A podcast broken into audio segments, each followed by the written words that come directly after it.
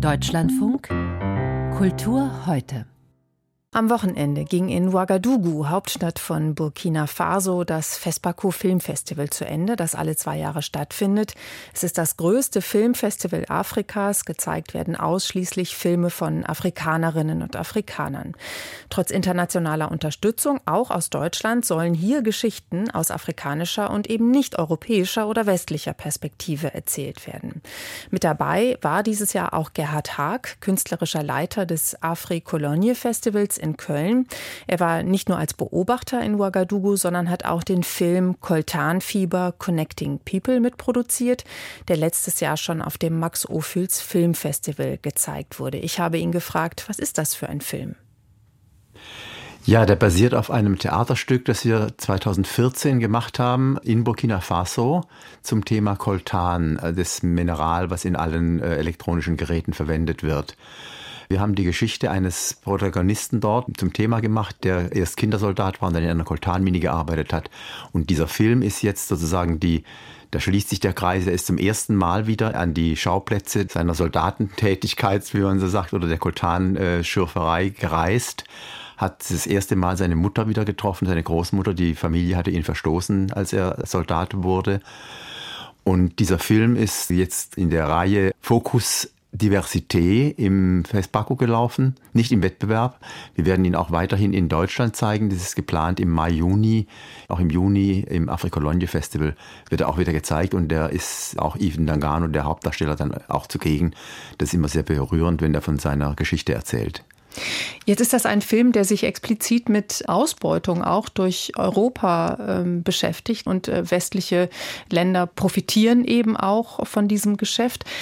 Ist das beispielhaft auch für die Thematik, die in diesen Filmen eine Rolle spielt bei dem Festival? Ja, auf jeden Fall. Also die Dekolonialisierung ist ein ganz großes Thema.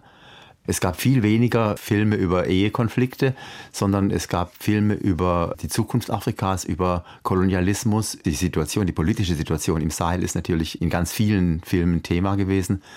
Und ich fand das diesjährige äh, Festival sehr viel politischer als die Vorgängerfestivals.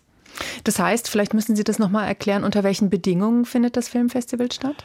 Also in Burkina Faso weiß man ja, dass das ein zerfallender Staat sozusagen ist im Moment. Es gab ja mehrere Putsche. Die Regierung hat jetzt noch etwa 60 Prozent des Landes unter ihrer Kontrolle.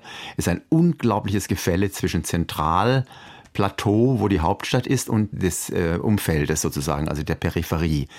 Es gibt nach wie vor täglich Überfälle und in der Hauptstadt ist aber ein sehr großes Sicherheitsaufgebot auch jetzt zugegen gewesen. Man fühlte sich sicher und äh, wurde auch alles überprüft immer.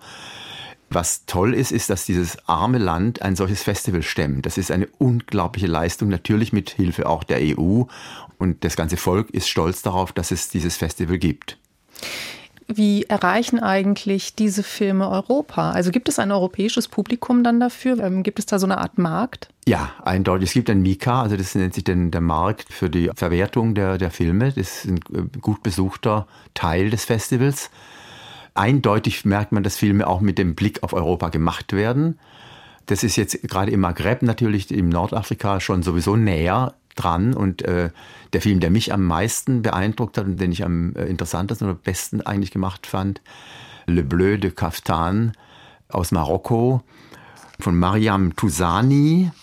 Eine ganz kleine, ein, man könnte fast denken, unpolitische kleine Geschichte, die aber hochbrisant ist und unglaublich provokativ ist für das Patriarchat, auch für die traditionellen religiösen Verhältnisse. Ähm, ein Mann, der Schneider ist und Kaftane, also ein Kunsthandwerker und der berühmt ist in seiner Stadt für die Kaftanherstellung, hat einen Laden. Der, seine Frau bedient die Kunden, er produziert die Kaftane und sie stellen einen Gehilfen ein. Und der Gehilfe ist homosexuell und verliebt sich in den Meister. Und der Meister gibt dem aber nicht nach. Er hat aber diesen Drang auch. Gibt dann Szenen, wo deutlich wird, dass er sozusagen ein versteckter Homosexueller auch ist. Und am Ende, als in einer tragischen Situation, die Frau stirbt an Krebs, kommen die beiden Männer sozusagen und über die Frau zusammen. Die Frau sagt, es gibt nichts Besseres als zu lieben auf dieser Welt und traut euch zu lieben. Und das ist ein sehr beeindruckender, ein wirklich toller Film, auch kameramäßig und stilistisch, also hat mich sehr beeindruckt. Und der kommt in die deutschen Kinos demnächst.